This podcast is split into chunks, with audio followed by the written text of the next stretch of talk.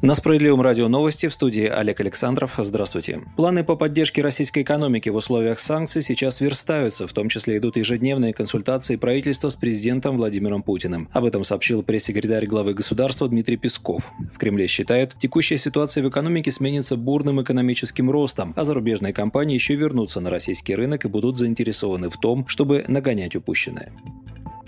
Правительство взяло хороший темп по введению антикризисных мер в экономике, считает лидер «Справедливой России» Сергей Миронов. Вместе с тем он обратил внимание на необходимость прямой поддержки граждан со стороны государства. Причем не разово и не на какое-то время, а на постоянной основе. Бизнес в целом тоже видит, что власти готовы прийти на помощь в трудную минуту. Это залог макроэкономической стабильности. Партия «Справедливая Россия за правду» многие годы добивается изменения социально-экономической политики в стране для борьбы с бедностью. Это и новое прогрессивное налогообложение снижение и регулирование цен и введение справедливых зарплат и пенсий. По словам Миронова, сейчас мы подошли к той черте, когда откладывать эти меры дальше нельзя. Иначе миллионы людей провалятся в пропасть нищеты, а опасный разрыв между бедными и богатыми станет еще больше. Политик призвал правительство перейти к активным действиям против этих угроз и защитить население.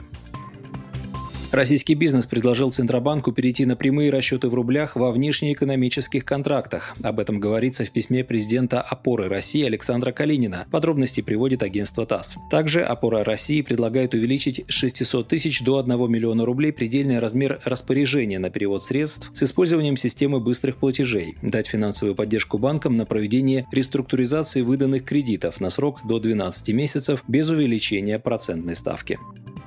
Рейтинг Владимира Путина продолжает расти. Всероссийский центр изучения общественного мнения ВЦИОМ опубликовал усредненные данные своих ежедневных опросов за неделю с 21 по 27 февраля. Популярность Путина заметно выросла. Доверие ему составило 73%, рост на 5,8%, одобрение деятельности на посту президента 70,4%, рост на 6,1%. Напомним, ранее опрос Фонда общественного мнения, это уже другая организация, ФОМ, зафиксировал рост рост доверия Путину на 11% с 60 до 71. По мнению социологов, результат ожидаем и закономерен. В час испытаний нация сплачивается вокруг лидера.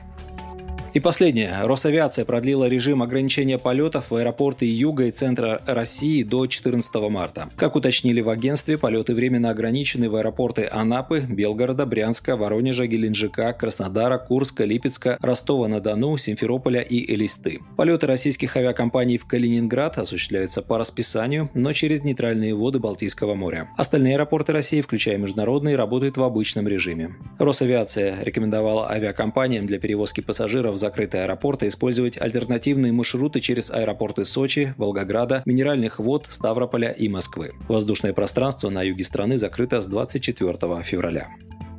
Вы слушали новости. Оставайтесь с нами, будьте в курсе событий.